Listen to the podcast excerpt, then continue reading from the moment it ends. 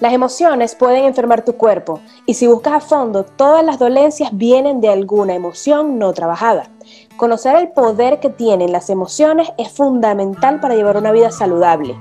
Dime que te duele y te diré qué emoción reprimes. Dime que te duele y te diré qué amar. Manejar esto nos llevará, nos llevará a una vida plena y satisfactoria, libre de dolencias y de enfermedades. Nuestra invitada de hoy es más que experta en ese tema nos va a dar luz en el camino del manejo de las emociones para sentirnos cada día mejor.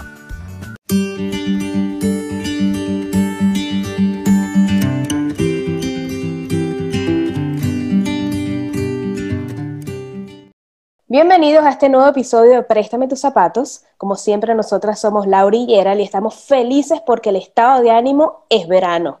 ¿Quién no está feliz en verano? Lauri, ¿qué nos dice el Mira Cuéntame de esta semana?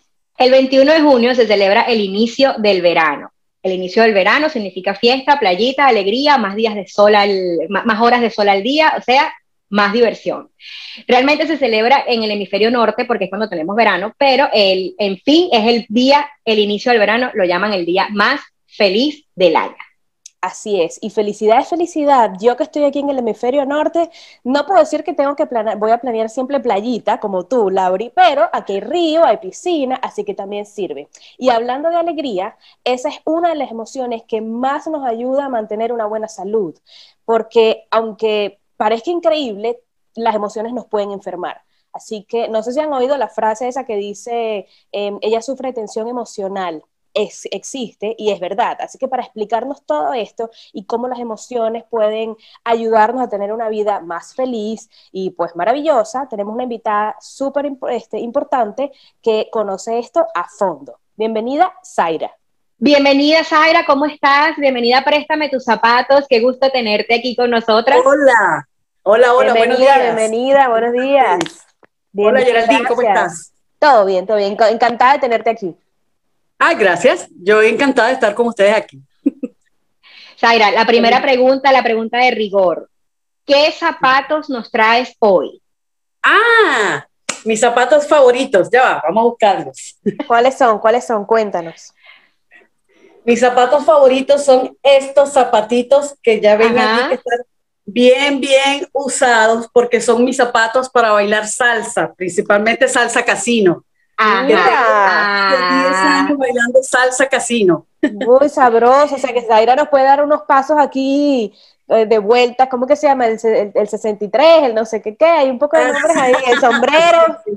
El sombrero, eso, eso, eh, y eh, Evelyn al centro, todo, todo eso, tiene bastante figura. La salsa casino es muy extensa.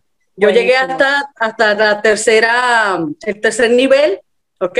Porque ya las vueltas me mareaban mucho. La ah. que no engaña. total, total. Me entretiene, me entretiene muchísimo, muchísimo. Bueno, esos son mis zapatos favoritos porque este, con ellos bailo súper cómoda, por si acaso bailo con alguien que está empezando y me, no, me, pisa. ¿Te pisa? sí, por si acaso me vayan a pisar. Y aparte que me hacen ver alta, pero me protegen el talón, que es lo que nosotros estamos pendientes en la salsa casino o en, en, el baile, pues de... En el baile en general. Ajá. el baile en general. Bueno, aquí tenemos a Zaira Aponte. Zaira, vamos a ponerle a la gente un poquito en contexto para saber, para presentar a Zaira oficialmente en este programa. Eh, Zaira es licenciada en enfermería, es esteticista, es cosmiatra, CEO de Siluetas Spa, apasionada del estudio de las emociones y del origen de las enfermedades y las dolencias. Es mamá de dos niñas, que no son tan niñas ya, son hijas, hijas. es eh, fanática de bailar salsa y de comer helado. son sus ah, dos. Ajá, son las dos, las dos debilidades de Zaira. Las dos debilidades. y bueno, eh, nos enteramos tempranito antes de grabar que está a punto de comenzar el diplomado de programación neurolingüística y biodescodificación. cosa que nos va a ayudar muchísimo en el tema de hoy. Es correcto, sí, sí. Sí, esa, estaba, estaba pues loca por, por comenzarlo y por cuestión, el tema de, pandemia, pues no había conseguido dónde, dónde iniciarlo, pero ya, ya estoy en contacto para comenzar esas dos, em, vamos a decir, técnicas, ¿verdad? Que este, me apasionan, me apasionan desde que comencé con la enfermería. Esa es mi primera pregunta, Zaira. ¿Cómo se relaciona esa pasión que tienes tú por el origen de las enfermedades con la enfermería, pues con lo, con lo que estudiaste? Bueno, sí, bueno, primero comencé a estudiar enfermería, ¿ok? Y eh, cuando empiezo a trabajar en la emergencia, yo trabajo en la emergencia de adultos y en la emergencia pediátrica, nos intercambiaban, sí, eh, comencé a notar cómo eh, llegaban pacientes con patologías repetitivas, ¿ok? Y yo soy muy conversadora, entonces, este, cada vez que conversaba con el paciente, sobre todo en la parte de adulto, en los niños un poquito más difícil, cada vez que conversaba con, con el paciente, tenían siempre algo en común. Por ejemplo, en las hipertensiones siempre me decían, acabo de pasar una rabia, este, eh, discutí con alguien, me enteré de, de, una noticia. Entonces, yo, eso me llamó mucho la atención, pues, y empecé a estudiar a ver qué era lo que pasaba, cuál era esa relación cuando empiezo a estudiar me consigo con este gran mundo de las emociones y de cómo pueden afectar este, nuestra salud y sigo investigando, sigo investigando y pues me dio la oportunidad de, de como estaba en una emergencia de adultos,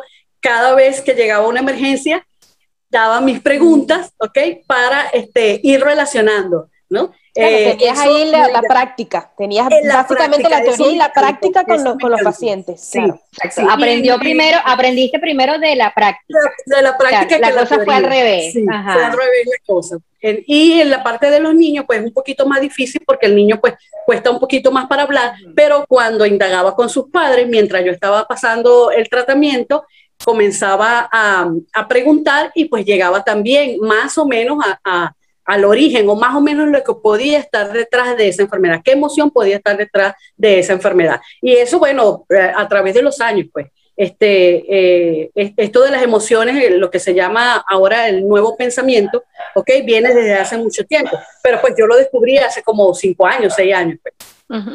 ¿Cuánto tiempo tienes en este, bueno, solo para saber, cuánto tiempo tienes de, de la enfermería? En la enfermería tengo nueve años. Ok. Y, a partir de esos nueve años, ¿en todos los nueve años has estado pendiente de lo de las emociones o fue a raíz de... Como a partir del segundo o tercer año, más o menos. Porque primero estaba en inmunización y entonces trabajaba con puros bebés. O sea, trabajaba con niños hasta los dos, cinco años que, eh, que les colocaban. Ahí es muy difícil y ahí realmente no.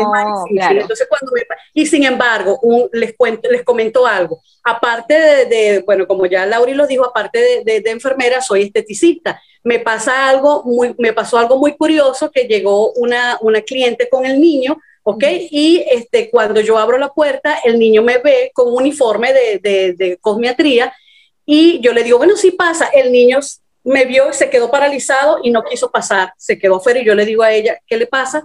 Me acordé inmediatamente y le digo, yo lo he vacunado y me dice, sí, lo vacunaste hasta el ah. año. El niño tenía como tres años y me recordó. Entonces, inmediatamente su asociación fue de verme a mí, recordarse de que yo lo inyecté a la vacuna, claro, la cuatro, al, al, año. Entonces, eso también me llamó mucho la atención, pues, eso, esa, esa parte que el niño inmediatamente asoció mi cara con dolor o asoció mi cara con que lo iba a mm. inyectar.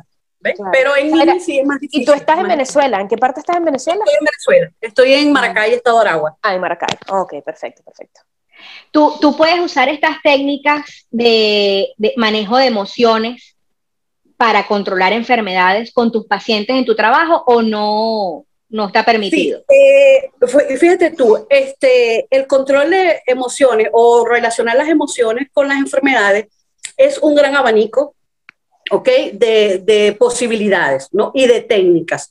Una es, es, el estudiar esto me llevó también a, a leer sobre el Ho'oponopono.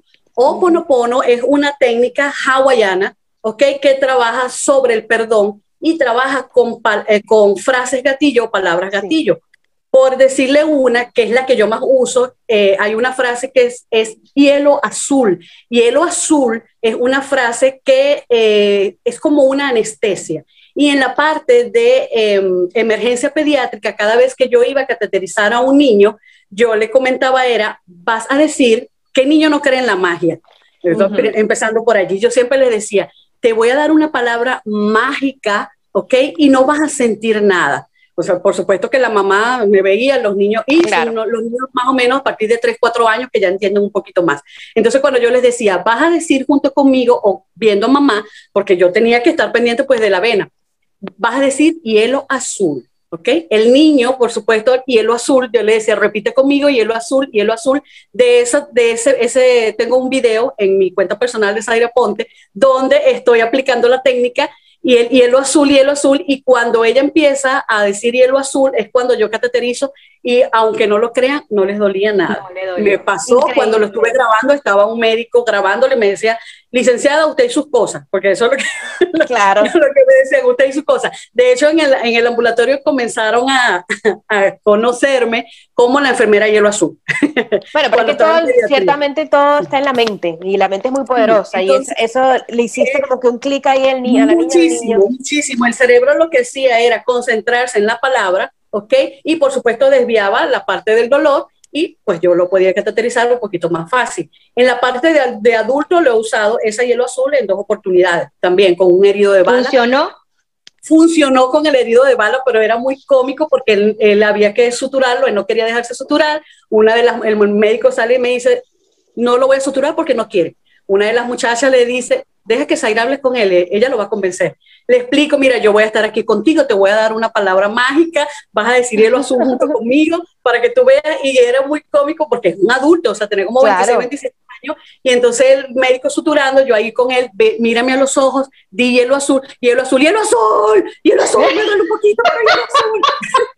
entonces, pero se dejó suturar. Entonces, eso, eso de lo ponopono lo uso mucho en los niños. En los adultos, lo primero que utilizo es eh, reconocer la emoción, o sea, reconocer lo, qué es lo que están, qué es lo que sintieron en el momento, porque en medicina, ustedes, eh, eh, las personas pueden saber que cuando tú vas a un, al médico, lo primero es, ¿qué estabas haciendo? ¿Desde cuándo lo tienes? O sea, se pregunta mucho. Y en eso, pues yo aprovecho de preguntar qué estabas haciendo, es la primera vez que te pasa, este, qué te pasó, por qué estabas bravo. Y como ya con algunas sé cuál es el origen, voy directamente a preguntarle, ¿por qué estabas molesto? ¿Qué te molestó? Entonces, cuando ellos empiezan a hablar, se desahogan muchas veces. Es más fácil desahogarse con alguien desconocido que con alguien conocido, muchachos. Eso es, este, es, es un hecho. Sí, eso, no es algo que lamentablemente es así. A, a todos nos pasa. Y los médicos, los médicos ¿cómo reaccionan cuando tú haces eso? Bueno, ¿Te lo permiten? Porque yo sé que... Licenciado, usted y sus cosas. Entonces, eh, eh, tengo otra anécdota, es que tengo muchas anécdotas de eso. Tengo otra anécdota con una paciente que llegó este, con una este, dificultad respiratoria y el médico me decía, licenciada, mira, no tenemos aminofilina para tratar a ese paciente. Deje quieto que yo hable con él. Yo voy a hablar con ella. Y como ya yo sabía cuál era el origen, ¿verdad? Emocional, más o menos de, de lo que es la em, este, dificultad respiratoria y ella había venido varias veces con alergia, ¿ok? Este, comencé a hablar con ella, comencé a hablar con ella, bueno, usé también la parte del placebo, le dije que iba a buscar hacer todo lo posible por conseguirle la aminofilina, le coloqué la, en realidad era solución fisiológica nada más. le coloqué la solución fisiológica, ok, fui al doctor y le dije, doctor, dentro de 20 minutos va a estar mejor. Él me dice, sí, porque los alveolos y los bronquios se van a dar cuenta de las emociones. Yo le digo, ¿le ha puesto una hamburguesa? Están ustedes aquí calladitos de, mira, ven acá, este compañera, le estoy aportando al, al, doctor una hamburguesa de que la señora va a salir dentro de 20 minutos de la crisis porque ella cree que yo le coloqué el medicamento. Le trabajé la parte emocional. A los 20 o 25 minutos voy, ¿cómo te sientes? Y me dice, uff, licenciada, de verdad que es mucho mejor, porque a mí lo que me saca es la aminofilina. Y yo voy y le digo al doctor, anda a ver la paciente, me debe una hamburguesa. La quiero con queso, con queso y con pasta. y, y papas grandes yo trabajaba de noche, yo trabajaba de noche, entonces este, pues estábamos mucho más tiempo en el ambulatorio. y, y, en todos estos años de experiencia, ¿cuál ha sido la dolencia em, que es más recurrente, la, la, que tú ves más o, la emoción que más se repite que, que en, los pacientes? O sea, eh, sí, eso, la, la, emoción que causa más dolencia, digamos así, en, la experiencia que has tenido. Sí, mira, eh, la ira, la, ira, la rabia y las tristezas la tristeza. Hablamos un poquito de eso. Pero ya va, la ira como, como explosión o la ira guardada. Es que la rabia que tú tienes eh, con el tiempo se convierte en ira y puede hacer eso, puede ser una explosión o al revés, perdón. La ira es el sentimiento y la rabia es el, la ira es la emoción y la rabia es el sentimiento. Hay una cosa que, que eh, siempre comento. Este, las emociones y los sentimientos son dos cosas distintas. Una emoción es fisiológica. Por ejemplo, este, tú tienes, estás, hueles a, a, a quemado, hueles a humo, ¿ok? inmediatamente el organismo pues procesa ese olor y lo hace como una alerta porque tú huele, huele, a, huele a humo, una alerta, ¿ok? Algo está pasando. Es una emoción. Algo está pasando, esa es una emoción, es fisiológico, dura muy poco, ¿ok? Cuando pasa, tú verificas, no, no hay, no hay nada prendido, no, no, no hay humo, nada no se quemó.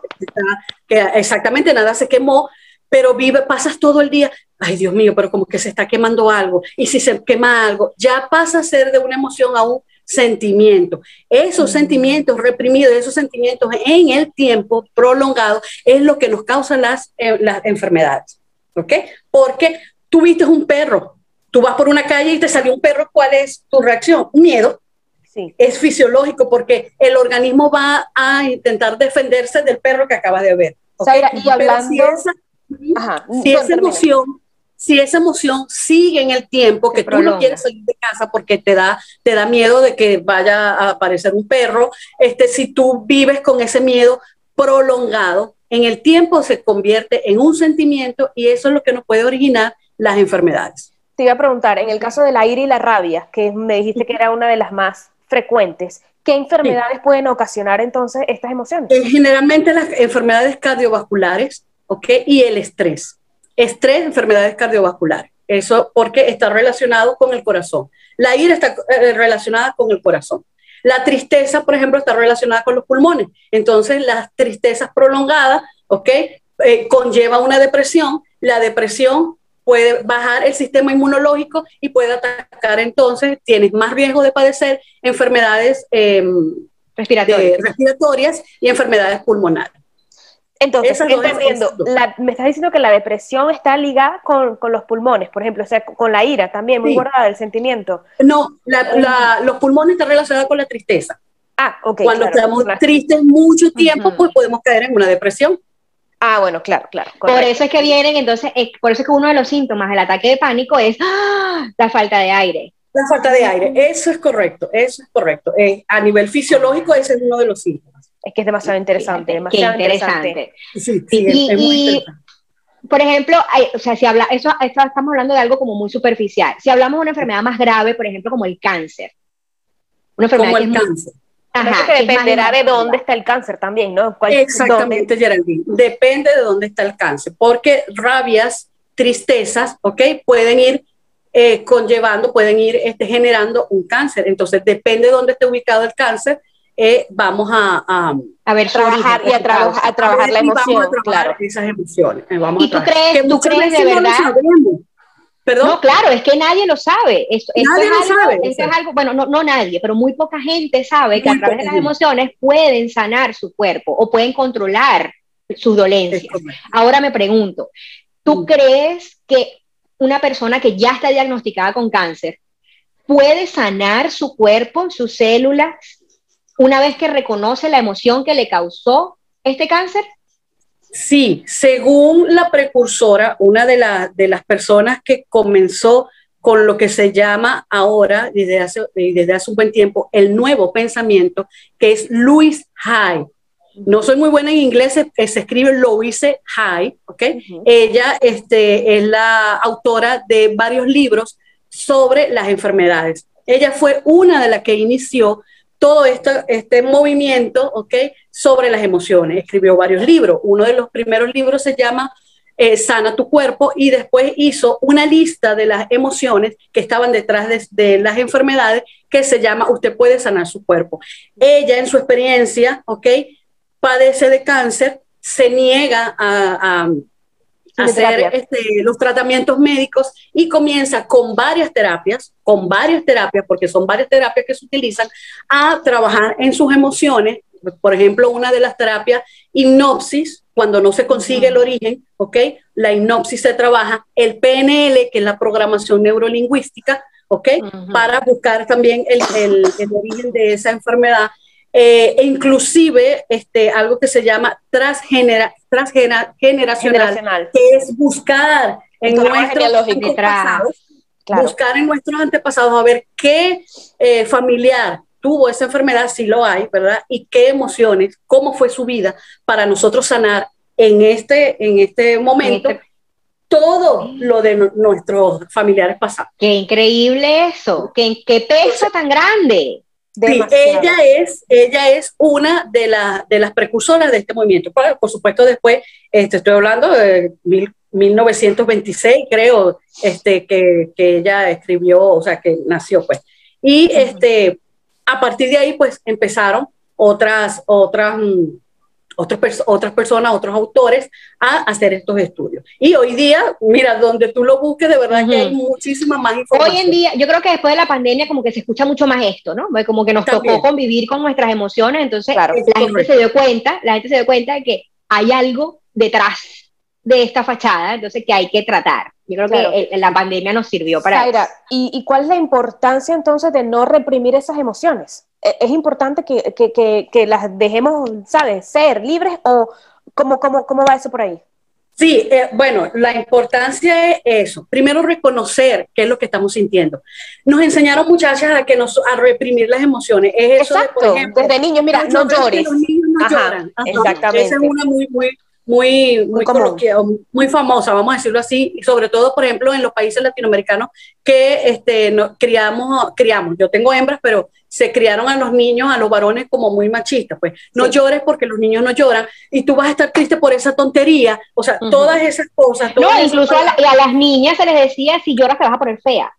Ah, es correcto. Entonces, eh, nosotros no aprendimos, y te estoy hablando de, mi generación más o menos, ya ahorita, por ejemplo, Lauri con el, con el niño, ¿ok? Ya esta nueva generación, que ahora se le llaman los niños cristal, porque son muy expresivos y porque estamos permitiendo que se exprese muchísimo, es el niño te puede decir, en estos momentos no, mamá, que me siento mal, dame mi espacio. ¿Me entiendes? Entonces, ahorita sí estamos permitiendo que este, los niños puedan em, reconocer sus emociones y las puedan expresar. ¿ok?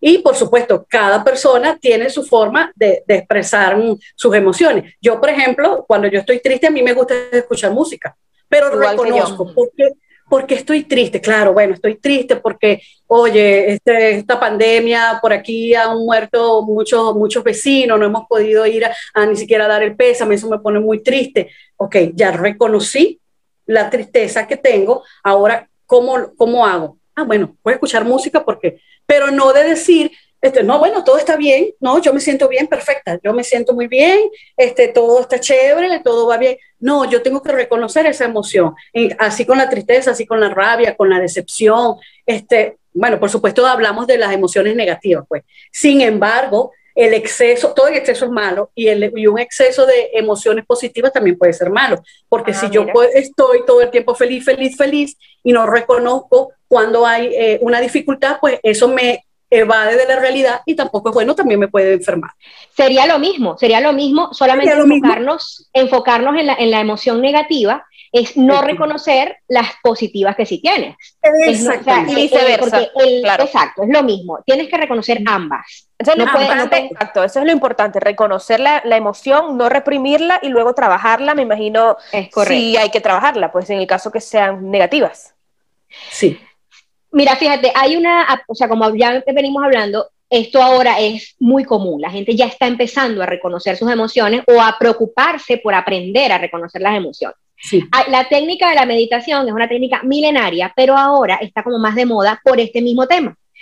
¿Tú crees que la meditación sí nos ayuda a gestionar nuestras emociones? Sí, sí, indiscutiblemente. Bueno, fíjate tú que eh, vuelvo y, y, les comento, ¿no? Que quizás anteriormente, pues, uno sin querer, como dice mi mamá, los viejos sin, sin saber, los viejos sin saber decían cosas ciertas. Cuando nos dicen, sí, cuando nos dicen, cuenta hasta 10, que estamos bravos, ah, pero es que estoy brava, cuenta hasta 10, respira y cuenta hasta 10, ¿ok? Porque es una meditación. Eso es una meditación, ¿ok? la meditación nos ayuda. Una de las primeras cosas que, que nos dicen en la meditación es concéntrate en tu respiración, ¿ok? Yo me concentro en la respiración, inhalo, ¿ok? me imagino cómo va el aire por todo mi cuerpo, exhalo. Entonces, ya allí tú estás meditando, el cerebro, porque tus pensamientos están concentrándose en el aquí y en el ahora. ¿Ok? Porque ¿qué pasa con las emociones? Cuando tú te concentras en el pasado, o sea, o te quedas enganchado en el pasado, provoca depresión. Cuando tú te vas al futuro y estás concentrado en el futuro, siempre pensando en el futuro, te da ansiedad. Ah, Geraldine, hiciste la tarea. te da ansiedad. Mucho pasado nos da depresión, mucho futuro nos da ansiedad. Entonces, ¿qué hace la meditación? Concentrarse. En el hoy ahora. Y en el ahora, concentrarte en el presente. Entonces, indiscutiblemente la meditación es, es muy buena, muy buena para, para ayudarnos a controlar las emociones, las emociones negativas. Claro. Sí, y, y si te preguntamos ahorita, un remedio infalible, Zaira, algo que tú digas, con este remedio usted puede controlar sus emociones, usted puede llevar una vida plena y feliz. Tener pensamientos positivos. Uno, esa es una de las cosas, tener pensamientos eh, este, positivos y la palabra tiene poder. Eso para mí son este, dos cosas, ¿ok? Yo debemos estar pendientes siempre de cómo nos expresamos, porque la palabra tiene poder. Entonces, esas palabras, eso de que aquí estoy, eh, bueno, más o menos, ahí cómo está, aquí mal, pero tú sabes, llevándolo. Ahí vamos, ahí vamos. o, las mujeres que se dan tan duro. Ah, exacto. Las mujeres que se dan, no, es que estoy fea, o estoy gorda, o estoy esto, otro, claro. Dos, en la lucha. O sea, esas palabras no, no, no, no nos hacen bien. Pues bueno, como que en la lucha, entonces el cerebro va a relacionar que todo el tiempo tiene que estar en una lucha para todo. Para todo pues, pues. Entonces, pues una de las cosas es eso, los pensamientos positivos y mucho cuidado con lo que hablamos. Uno está acostumbrado aquí a decir, Geraldine, no tienes tal cosa. Yo le comento mucho eso a los médicos y ellos se mueren de la risa. Licenciada, ¿no tiene por allí una, una inyectadora? Usted lo acaba de decir, no tienes. Ya, o sea, ya usted mismo se está respondiendo. No, pregúnteme, ¿tiene tal cosa? Claro, es importante, Zaira, exacto, porque es como que cambiemos nuestra mentalidad a hablar de forma positiva, no hablemos con ya la predisposición del no por delante. Eso, eso lo he escuchado mucho. ¿Qué otras técnicas utilizas, Zaira? Porque nombraste el oponopono, ¿verdad? Vamos a hablar un poquito de sí. A mí me encanta el oponopono. Exacto, mencionar aquí como para, para trabajar las emociones. Sí. Yo, por ejemplo, eh, por eso el oponopono, eh, la, este, el pensamiento positivo, ¿ok? Eh, eh, conocernos de cómo podemos eh, este, no, no expresarlas, cómo puedo controlarlas, como les comentaba temprano. Yo, por ejemplo, como reconozco cuando estoy triste y a mí me sirve es escuchar música, pues yo me voy a escuchar música, ¿ok? Si a mí me sirve es bailar, pues yo trato de bailar. Si a mí me sirve... Es como, es como, una, como una válvula. O sea, acá todos tenemos ah, una válvula, una válvula sí, eso, de escape. Entonces, la tuya es música y bailar. La mía, por ejemplo, es bailar de repente, escuchar música. De repente la mía es diferente, de repente la de Yara es diferente, pero todos tenemos esa válvula. Entonces, todos tenemos una válvula. Habrá personas que les cocinar.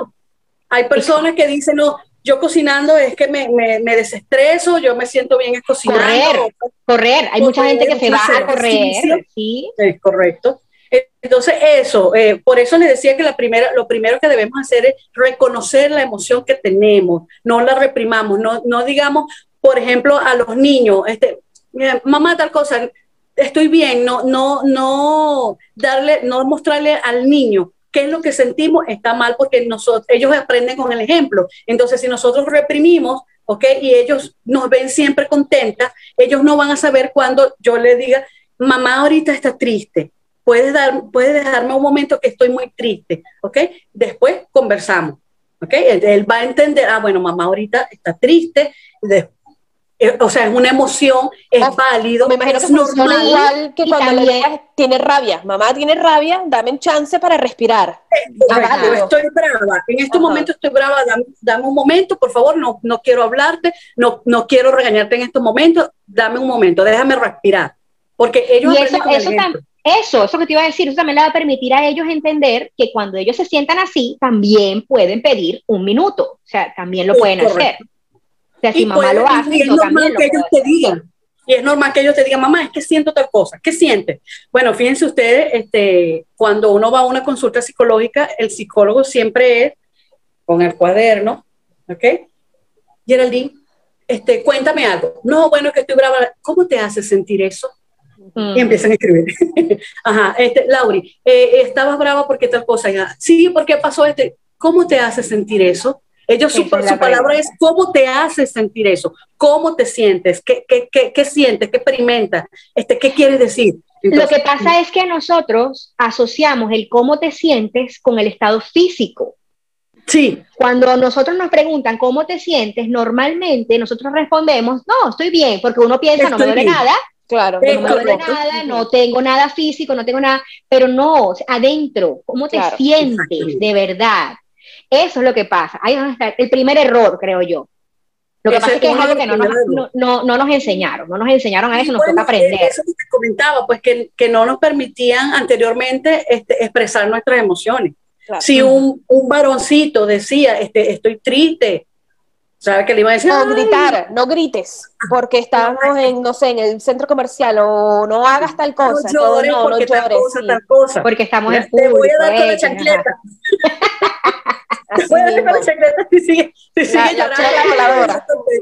Mira, Zaira, si pudiéramos hablar de la lista de enfermedades o de dolencias más comunes, o sea, enfermedad, emoción, enfermedad, emoción. Sí, como para que los que nos estén escuchando puedan de repente ah, hacerle clic. Vamos, eh, son bastantes, ¿no? Pero las más comunes que yo que yo manejo o que he manejado, por ejemplo, en el ambulatorio, por, las, por ser una emergencia, yo trabajo en una emergencia, es, por ejemplo, la diabetes, ¿ok? Es una de, las, que, las que más eh, eh, vemos. y también, claro. Es muy común, es muy común aquí en Estados Unidos y en muchos países, ¿ok? Entonces, este, la diabetes tiene que ver con la tristeza, tiene que ver con la persona que quiere controlar todo, ¿ok? En una persona diabética, muy probablemente en el pasado era una persona que quería controlar todo es una persona que eh, lleva una gran tristeza, es una persona em, que, este, o con una tristeza profunda, principalmente con una tristeza. En ese caso, la recomendación, Zaira, es que vaya y trabaje su tristeza, ¿verdad? Sí, pero lo decimos así, pero es difícil. Claro, me, lo imagino, por supuesto. Una persona que lleva, suponte tú, que lleva Muchos este, años, 10 años con, con, una, con una diabetes, tú le digas, pero es que tú debes estar triste. Yo no estoy triste, yo estoy bien, pero cuando vamos a lo que te comentaba, les comentaba temprano, cuando vamos a terapia como tal, con alguna de las técnicas y empezamos a escudriñar en el pasado, en el pasado resulta que cuando tenía 10 años, este, sufrió una pérdida. Sí, claro, algo con la familia. o lo separaron de su mamá, por decirles algo, o lo separaron de, de, de un familiar o de un trabajo, cualquier cosa. ¿Ve? Entonces, él eso se lo tomó y eso lo hizo sentir triste, ¿ok? Se sintió rechazado. Por eso eh, este, fue llevando, fue llevando, fue, y lo fue guardando hasta inconscientemente. Está en el... Y, y Zaira, fíjate que colectivamente pudiéramos decir que Estados Unidos es un país donde hay mucha diabetes. Entonces será, colectivamente es un país triste. Es increíble, porque, bueno, yo después de hablar tanto con Zaira y de seguir tanto la cuenta, yo, ya tú sabes, yo, yo sé que conozco un poquito de esto. Y cuando tú los ves, tú te das cuenta de eso. Tú les ves los ojos y la, gente está triste. Claro, que el, mismo, el mismo cuestión de trabajar, trabajar, trabajar y no tener que... No, pero es que les cuento, fíjense, si, si, vamos un poquito a la historia de, del país, ¿Desde cuando eh, los gringos, por decirlo así, este, a los 16 años los padres le dicen ya se tienen que ir de la casa? Adiós. Adiós. Los latinos, ¿hasta cuándo estamos con, mamá y Toda la vida.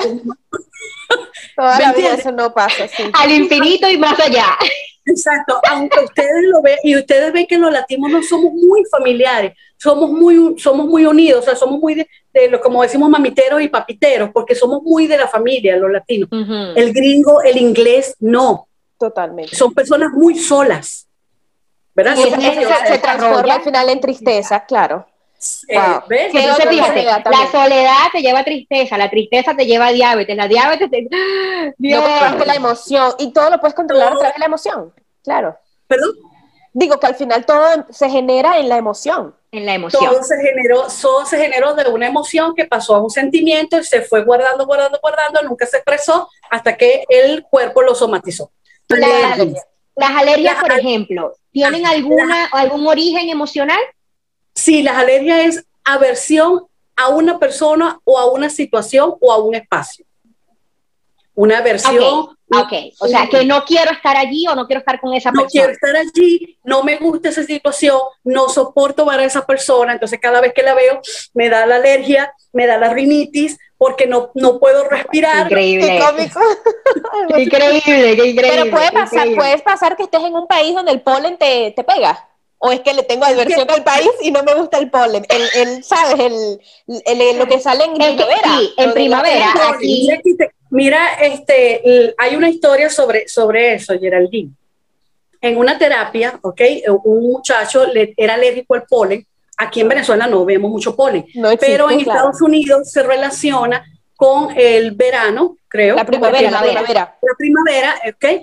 Y el muchacho sufría siempre de alergia, alergia, alergia. Y este, cuando empiezan a hacerle la terapia, ¿ok? Llega el terapeuta al momento de que él en primavera tuvo una separación, lo separaron de su novia, de su gran amor. Y en ese momento él estaba cerca de, un, ¿cómo le llaman ellos? Donde guardan la paja, lo guardan, granero. granero, granero y había mucho, mucho polen, y él relacionó su pérdida de su gran amor con el olor del polen. Okay. Entonces, en su cerebro quedó fue que había polen y lo separaron. Entonces, él cada vez que mm. llegaba a la primavera, su, su sentimiento de separación lo relacionaba con le daba la alergia. le daba la alergia. Claro. Siguiente enfermedad, Zaira. ¿Cómo, otra enfermedad? le hablé de las alergias, la hipertensión, que es... Ah, por supuesto, hipertensión, claro. ¿Cómo se llama? También está muy común. Es la rabia. ¿Pero con qué? Con la rabia. Ah, ok, ok. Con la rabia, se relaciona Imagínate, o sea que una persona que tiene diabetes e hipertensión es tristeza y rabia acumulada. Y Ahí trabajo. Wow. Tristeza y rabia. ¿Ok? Claro. ¿Qué es lo que pasa también, muchachas, con este, estas emociones? Eh, por ejemplo, la rabia, ¿ok? Que, está, que origina la hipertensión. Em, nosotros por la rabia o por la tristeza tenemos menos posibilidad de llevar una vida sana. Y esto nos lleva por ejemplo, si estamos tristes, muchísimas personas la tristeza, ¿cómo la, cómo la calman? Comiendo. Entonces, mm. hay más posibilidades de que tú comas de dulces, de que tú comas carbohidratos y eso te va a ir originando una, o te va a llevar a una diabetes. ¿Ves? Entonces, se este, relacionan, claro. Se relacionan. ¿Alguna, alguna, otra, ¿Alguna otra enfermedad que sea así muy llamativa, que sea común? Algo muy común que te toque tratar. O sea, las alergias, la hipertensión, la diabetes, el cáncer, este, otra enfermedad que tú puedas decir. La diabetes. Eh, bueno, el cáncer, que es también eh, rabias o tristezas, pérdidas, ¿ok? Pérdidas. Por ejemplo, el, cáncer de seno se relaciona mucho con alguna pérdida, alguna pérdida de un hijo, alguna pérdida de, eh, algún amor, alguna pérdida de por ejemplo, de una casa, alguna pérdida de, algún familiar, pérdidas. Los senos son pérdidas. ¿Ok? ¿Por qué? Pues porque se supone que nosotros alimentamos, amamantamos y se está relacionada con, con las pérdidas. Sin embargo, este, diferentes técnicas tienen algunos otros orígenes de enfermedades. El PNL tiene su propio diccionario de emociones, eh, la biodescodificación tiene otro diccionario de emociones, porque como les comentaba, hay varios, varios estudios que se han hecho y cada quien ha sacado más o menos su diccionario de emociones. Entonces, yo trabajo con el diccionario de emoción de la biodescodificación. ¿Ok? Ese es con el, con el diccionario que yo, el diccionario de emociones que yo trabajo. Pero entre todas más o menos se relacionan. Bueno, Zaira, tú sabes que nosotros aquí tenemos una sección que es la parte de las reflexiones finales de todo el tema.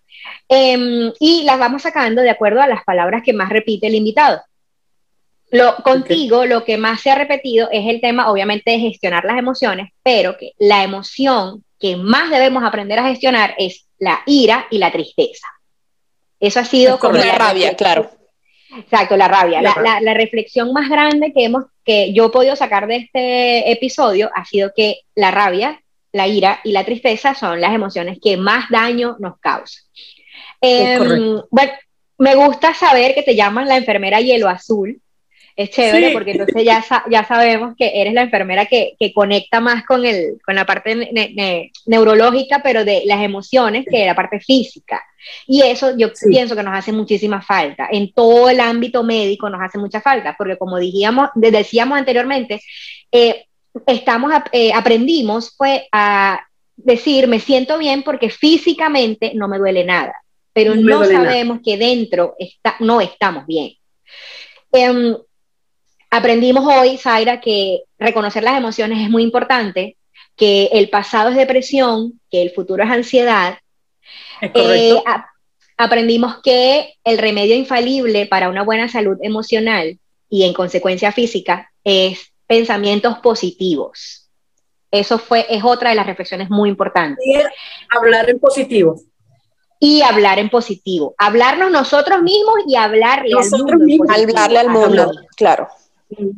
Y otra reflexión muy importante que quiero que quede grabada y quiero que la gente la busque, por favor, es que todos tenemos una válvula de escape.